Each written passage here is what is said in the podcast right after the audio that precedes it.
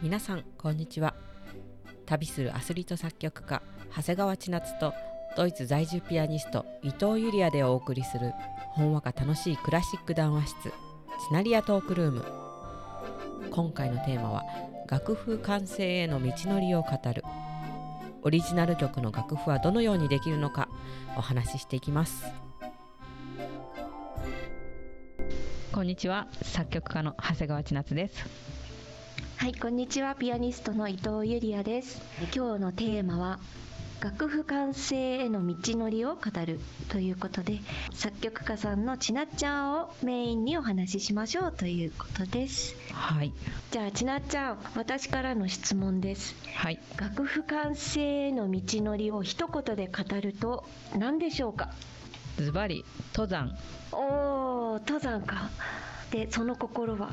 いやなんかほらゆりあちゃんもオリジナルの楽曲を楽譜一緒に作ってきたじゃないですか。あそうなんですよ。ご自身でも即興演奏した曲を採譜されたりとかする中でそれを楽譜にするって本当にねパッチワークを作ったりとか刺繍をするようなそういうすごく小さな作業ですよね。そうですよね。形のないものから形を作る作業だからもう姿が見えるものにするっていうのでねあの大変ですよね。異次元の国から引っ張り出してきたものをこの世のものにも分かるように翻訳するってことじゃないですか。あそうそうそう。だから登山も一歩一歩歩いてる時はただのこうゴツゴツした道なんだけど登りきるとあこんな素敵な光景になるんだみたいなそういう感じでしょうかね。ああそうそうそうそう。あの出来上がった時にねはい。こうもう楽譜が一つの絵みたいに感じますよね。そうですね。ううん。んえー、と通常平均どのくらいの期間で完成しますか？楽譜。曲の長さと難易度にもよるんですけれども4分ほどの楽曲で中くらいの難易度の場合は作曲なら2日財布楽譜制作なら4時間ぐらいですねもうそれすごい早いですよね。作曲2日っていうのもなんか結構早いんじゃないかなって思うんですけど。即興演奏じゃなくて作曲じゃないですか。そうですだから、うん。作曲って練ったりとかいろいろこう考えたりとかしてだいぶ、うん、時間かかるイメージなんですけどね。そうかもしれない。ものによりますよね多分ね。うんそうそうそう。平均だからね、ううん。ん、1日でできちゃったみたいな時もあるじゃないですかちなっちゃん、ありますね。ね、しかもうん数時間でできちゃったみたいなのとかもね。そうそうそう、まあ、時間はもう関係ない。もうできたもの次第ですよ。いいか悪いか。あー確かに。うんそれになんかね私も3分とかの曲でも何週間もかかったこととかもありますしね。うーん。ブラームスなんか20年以上かかってる曲とか。なんかねあれは寝かしてるんですよね絶対。ああわかる。うん。でも完成までそうやってもう10年20年かかってるんだから、うん。まあ、だから本当に関係ないんだなって思うよね、あ本当ですようね、ん、ああいう巨匠ですら。まあなんかこうやってね作曲何日にも分けて作るのでうん。そう自然と曲の構成が頭の中で勝手にまとまってたりとか、ね、数日間かけて少しずつ書き進めていったりとかうん。気が向いた時にねまた思い出したように完成させるとかそういうのもありですもんね。ああありだと思います、うん、うん。同時進行でいろんな曲とか作ったりするんですか？あります。あー一曲終わらないと次なんか嫌だなとかそういうのはなくてうんできればそうだよね。できれば一曲の世界に浸ってたらそれをやりながら他のやつやりたくないんだけどやっぱり仕事上そうもいかない時っていうのがあって、うん。うん、そういう時はまあ切り替えてですねパッパッと。なるほどね、うんそう。あの自作の曲を作り始めてから楽譜完成までの一連の流れっていうのをちょっと教えてほしいなと思うんですけど。はい。これ分かりやすく3ステップです。はい。その1構想。その2スケッチ。その3チェック。へー、ちょっと詳しく聞きたいな。うん。えっと構想を持つっていうことがまず大事で即興演奏でも最初にイメージとかありませんか、テーマとかあありますあります。私もあのお題っていうのが出てね年の瀬をイメージした曲とか雪をイメージした曲とかそういうのが出るから即興演奏ができるっていうのはありますね。うんそうそう。で、うん。特に思うのがピアニストっていうのは楽器の特色としていろいろな音色が出るからそのん。特にイメージを持って柔らかい音っていうだけでもじゃあどういう柔らかさなのかって突き詰める必要性があるんじゃないかなってあ確かにね。まあなんかこう頭の中で写真とか絵画とかそういうイメージを取り込んで指に伝達するみたいな感じですかね。うん、だからそういう意味では作曲するタイプの方もそうでない方もピアニストっていう職業の方はそういう少なくとも構想を持つそしてそれを具現化させるっていうことのプロセスにすごく慣れてるんじゃないかなって思うんですね。うんなるほどね。ちなちゃんはほら作曲で構想ってあの言ってましたけどピアノだけじゃないですもんね使うの楽器は。そうですね、うん、いろいろな時には効果音を入れたいとかそういうこともありますしね。うん最近はほら鍵盤ハーモニカとドラムとピアノとかの編成で作曲してますよね。あそうですね。今バンド形式に凝ってますね。あとは使いたいテーマが先に思い浮かんでいれば先にスケッチすることが2番目です、あうーん、メロディーをってことですか？そうですね。で全体のざっくりした譜面を先に書くかあとはピアノで弾いて雰囲気を固めていくっていう作業ですね。うん穴埋めみたいにしてどんどんこう音を増やしていくみたいな感じなんですかね。ああそうそう。少し即興演奏の延長上に近いのかも。おーなるほど。手を加えていく。そうそうそうそうそうそう。最後は楽器の演奏者生楽器の場合ですけどに渡してチェックしていくとかあとは自分でおかしくないかないい感じにできてるかなチェックするっていうそういうステップですねなるほどね、でこれ楽譜を完成させる時期っていうのはどのあたりなんですか？スケッチとうん。チェックの間？そうかも。スケッチとチェックの間だ。うんそうですようね、んあの楽譜を作るっていうのはそんなにご自身の中ではなんていうかこう大変なことではないんですか？ああそうそう。なんかもう呼吸をするような感じですよ。ああねなんかそんな感じでしたよね、うんそう。だからあんまり仕事のこととかね聞かれると時々困っちゃう。へえ 作曲したり楽譜作ったりしてるんですよねって言われておそういえば私してるなみたいな。変だね。うんうん。私と全然感覚が違うなと思って面白かったですよ。えゆりあちゃんはどういう感覚なんですか？私はですね例えば気候変動という水のテーマ環境問題の組曲4つストーリー性のあるものをピアノとフルートのために作ったんですけれども初めはピアノの即興演奏をちなっちゃんに財布していただいてでその後で私がフルートパートを乗せて楽譜に手書きで書き進めていったんですね。そしてちなっちゃんに上昇していただきアーティキュレーションっていうこの小さく弾くとかだんだん大きくするとかここは滑らかに弾くなどの指示をつけて完成というものすごい過程を踏まないと楽譜完成に至らないっていうもうそういうイメージです。あーなるほど。うん、なんか全然ちなちゃんが空気ね吸って吐いてみたいなそういう感じではなくて楽譜完成はちょっとやばい作業ですね。大変で。うん。そうかもしれないここで思ったんですけど単純に曲作りと楽譜完成の違いって何だろうって。うん、曲作りはイメージを立体的にする作業じゃないですか。うん。で楽譜作りっていうのは今度は誰でもそれを見て一定に一つの作品ができるようにする設計図のようなものだと思うんですね。なるほどね。本当ですね。そう。例えば折り紙の鶴の折り方。はい図面は書く人によってあれ見やすさが変わってくるんですよ。ゴールは同じなんだけれどもまあそして折る人によって仕上がりがこう若干に変わってくるっていうそういう設計図を作るっていう工程なのかなと思います。本当ですよね。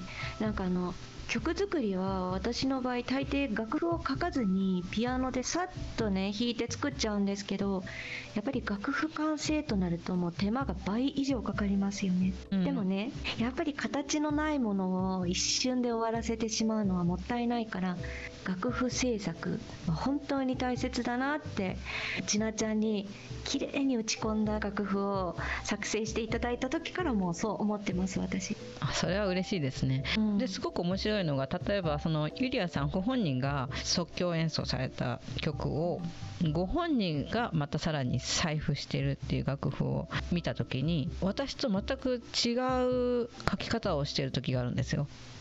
ちょっと何それ？裏話みたいで怖いんだけど。例えばあここの音って左手で弾いてるんじゃないんだ右手で弾いてるんだとかね。あそういうことか。そうそうそうそうそうそうそうなんかもうそれだけで全然印象が違っちゃうのね聞こえ方が。うんなるほど。あのレイアウトによって慣れてる方だといろんな模様に見えてきてしまうんでしょうね。あのどの家庭が一番好きな作業ですかっていうのを聞いてみたかったんですけど。えーとこれはですね曲作りに関しては出来上がってから1ヶ月くらいして確認で聞く時で。うんうん。へえ なんでかっていうと出来上がってすぐってねその曲が本当にいい曲かどうか分かんないんですよあーもう気持ち入りすぎちゃって。そうなのそうなの。その点どうですか？ユーリアさんは。弾いて即興演奏して自分でアップロードしてる時どういう気持ちで聴いてるんですか？なんか私はですね即興演奏で、まあ、一発撮りの時もありますけど何回か違う曲を入れるんですね。そして気に入ったのを使うんですけどアップロードする時とか、うん、でもうなんか気に入らなかったのをもう速攻でボツって消します。うんそうだよね、うん、そうなっちゃう。もう消去みたいな、うん、そうそうそうそう。だからアップロードする時には、まあ、一応気に入った即興でうんこんな感じかなっていうそれなりの満足度があるのをアップロードしてるのでその時は満足なんですけど後から聞いてみるとへえこんな曲も作ってたんだって感じ。で す意外とラフ。そうそうそう。まあ即興だからね。私作曲した曲だと思い入れは違いますよ。確かに。かなり違いますね、うん、作曲した曲はもう本当になんか書き進めていくので小説から小説へ、うん何とも言えないです。で作曲した曲っていうのは書き上げてすぐ聴いてみてどうですか？書き上げてすぐって正直分かんないかも。そう。でしょ、うん、そうなんですよ。分かんないんですよ。だから本当にこれでいいのかっていうのはよくわからないんですよね。でも書いてる途中はいいと思って進めてるわけだから、うん、悪いはずはないんですよ。確かに。私一番好きな家庭って多分コンサートとか本番でその曲を弾いてる家庭だと思います。おピアニストらしい回答で、そうそう、うん、それでようやくあこういう曲だったんだみたいな、うんうんうんうん、な感じかな。ああなるほど。ちょっとそれあの楽譜作りの点で似ていて私も回答が。はい。やっぱりね最後の詰めが好きなんですよね。うん、確認する時。ナンバー3のチェックね。うんそうそうそうそうそう、うん、やっぱりちょっとある程度ねできてきて俯瞰で見れるっていうか。ああ、うん、そうですよね。はい。逆にどの作業が一番大変ですか？これは7割できているところから9割の完成に持っていく時です。おおなんで？うんなんだろう。7割できてる時ってまあまあできてるんですよね。多分どこに持ってってもそんなに文句言われる内容じゃないはずなんですよ。はい。だけど7割から9割のところってプロフェッショナルの腕の見せ所なんですよね。あー。追求する。もっとより良いものに完成させる。そうなの大変だけどでもそこ超えて9割出来上がったら、商品としてちゃんとふさわしいちゃんと形になってる芸術のものとして。じゃああとの1割何かって言ったらここはもう自分のこだわりですよねただの。もうここは気に入るかどうかのところがね残りの1割、自分が好きか、うん。いやもうちょっと嫌だなって思っちゃうかも。うそれをどうにかあ私この曲好きに転換する最後の1割大事ですね。ですね。だから最後の1割って結構楽しい過程なんじゃないかなって思うんですよ。うん、見方によってはそうかも。なんかここにあこの音つけたらもっと良くなったとか。ああそうそうそうそうそう。逆にこれ外したらもっと良くなったとかね。うんうんうん。うん。本当だ。えあの直接パソコンで書き込んで上書とかしちゃうんですか？曲作ってる最中に。そういうパターンもあります。うーん。あの私は全部財布するっていうのが手書きなので一番それが大変な作業なんですよ。うんフィナーレとか打ち込めないので。でやっぱり専門家さんの力を借りないとできないんですよね。楽譜完成って。どうしても。うん、五線譜にもう小節線を引いてこの行の頭に必ず等音記号ヘ音記号を書くじゃないですか。うん。でシャープとかフラットとかをああこの曲はなんかフラットが5個だからもうフラットを1行ごとにもう10個ずつ付け足さなきゃいけないとかもうその作業も面倒ですよ。確かに。でコンピューターだとねコピーペーストで終わっちゃうから 楽ですよね。ですね。あとはもう自分だけが見るのでよければもう全部省略しちゃったりとかしますけどね。えすごーい。だから他の人が見たらえフラット全然ついてないけどみたいになっちゃう。最初に書いてあるからいいじゃないのみたいな。そうそうそうそうそうそう。自分ルール作っちゃった。そうそう自分ルール素晴らしい。それは柔軟ですね。いいんだよ別に。なんか自分が読めればいいじゃないっていうふうにも思うんですよね。あーだってそうですね。楽譜完成への道のりを語るですけど今日のテーマ楽譜完成が上書だとして結局打ち込むんだったらそんなね下書きの時点でね完璧にやらなくたっていいですよね。確かに。そうなんですよ。柔軟にやりましょあー素晴らしい。ちょっといい話聞きました。私もそうしようかな。う 先が読めないような現代曲の場合は別ですけど。うーんそうだね。うん。本当ですよね。あじゃあ次の質問いいですか？はい。依頼された曲を楽譜に採譜して完成させるのと自作の曲を完成させるのっていうのはどちらの方が大変ですか？クエちゃんはい。どっちも大変です モチベーションという点においては自作の曲を完成させる方が大変かもしれない。へえそうなんだ。うんなんかね誰かのための楽譜作りだったり楽曲作りっていうのは分かりやすい使命感があるんですよ。あー職業としてね。そう。頼まれてるこの人のために何かしてあげたいっていう風な気持ちが働くんだけど自分のために曲を書くっていうのはねなんかわ私のために曲を書いてどうするんだみたいな。そのその曲で 皆様に喜んでいただくためですよ。うんね。だからね難しいんですよね。ちょっとモチベーションを保つのがね。よよっぽど自分に愛がないとできないですね。その自分を大事にしたりとかね。うんえー、っとじゃあ次の質問どの時点で完成と呼びますかっていう一番大事な部分なんですけど。あこれはレイアウト音符の配置それから音符と音符をつなげる連行っていうんですけどそういう向きだったりとかそういうすごい細かいところを調整し終えた時点ですね。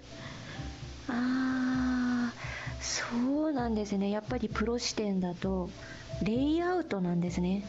ですね。綺麗な楽譜、うん。読みやすい楽譜？そういうこだわり、うん。確かにすごくちなっちゃんの作ってくださる楽譜は見やすいんですよ。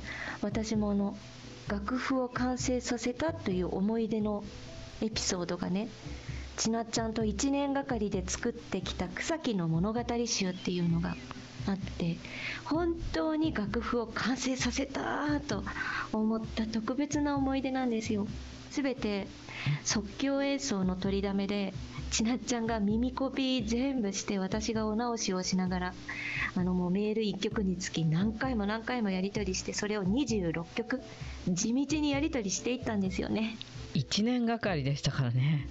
そう毎日結構コツコツっていう感じで連絡し合ってましたよね。そうですね。はい。3日に1回は必ずほぼ連絡取ってましたね。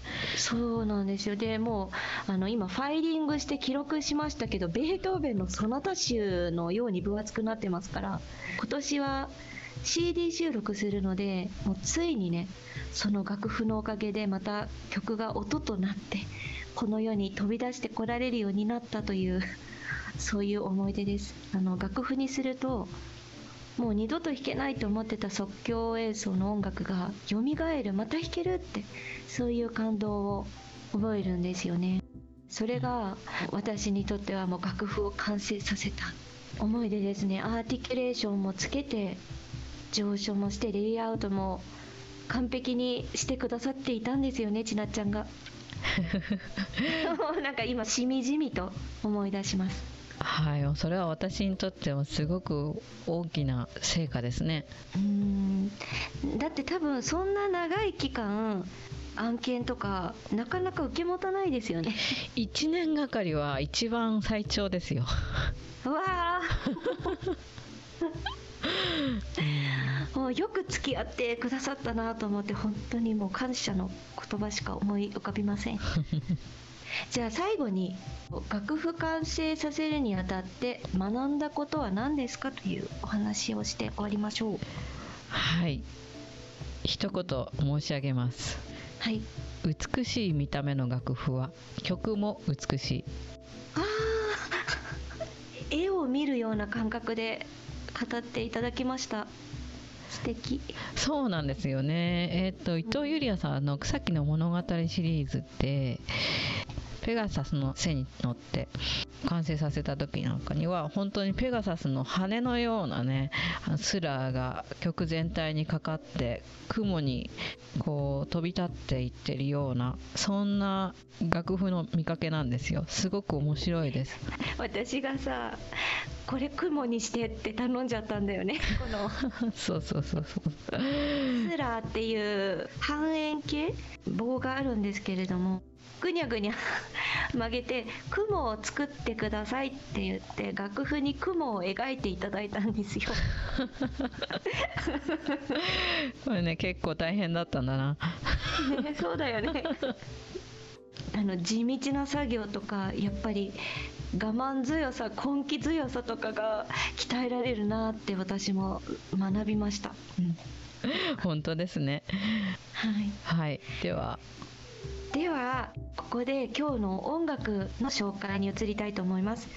今日の音源はですね今お話をさせていただいた草木の物語集の中から「火星マース」という曲でご紹介したいんですけれどもこれがまたあの現代曲でものすごく財布が 大変でちなっちゃんに大変な思いをさせてしまったという曲なんです。本当に終わった時に書き終わったもう2分ぐらいの短い曲なんですけれども達成感半端なかったですよね。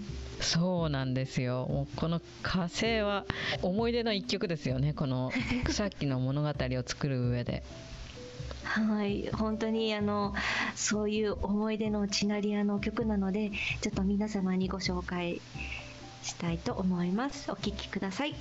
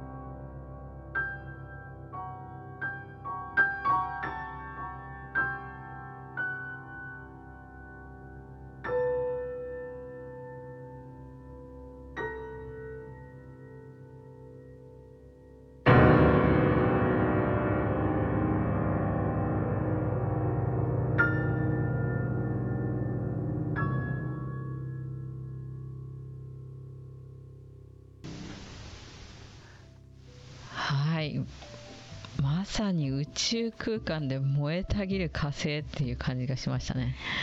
本当ですよね。あのなんかこう戦いの神様みたいなイメージがあったんですよね。うん。でちょっとこうね異次元の世界を垣間見てしまいましたね。即興しながら。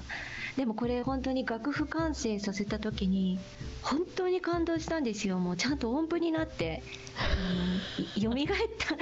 ねものすごい達成感でちなちゃんと2人でもうオンライン打ち上げ会までしましたよねあの。はいしましたね。はい。ありがとうね。こちらこそ。ではでは今日の楽譜完成への道のりを語るいかがでしたでしょうか。次回のテーマは才能についてというお話をしていきたいと思います。お楽しみに。番組の感想やテーマのリクエストなどがありましたらぜひツイッターでチナリアトークルームを検索してコメントをください。お待ちしてます。はい今日はありがとうございました。ありがとうございました。ではまた。はいまたね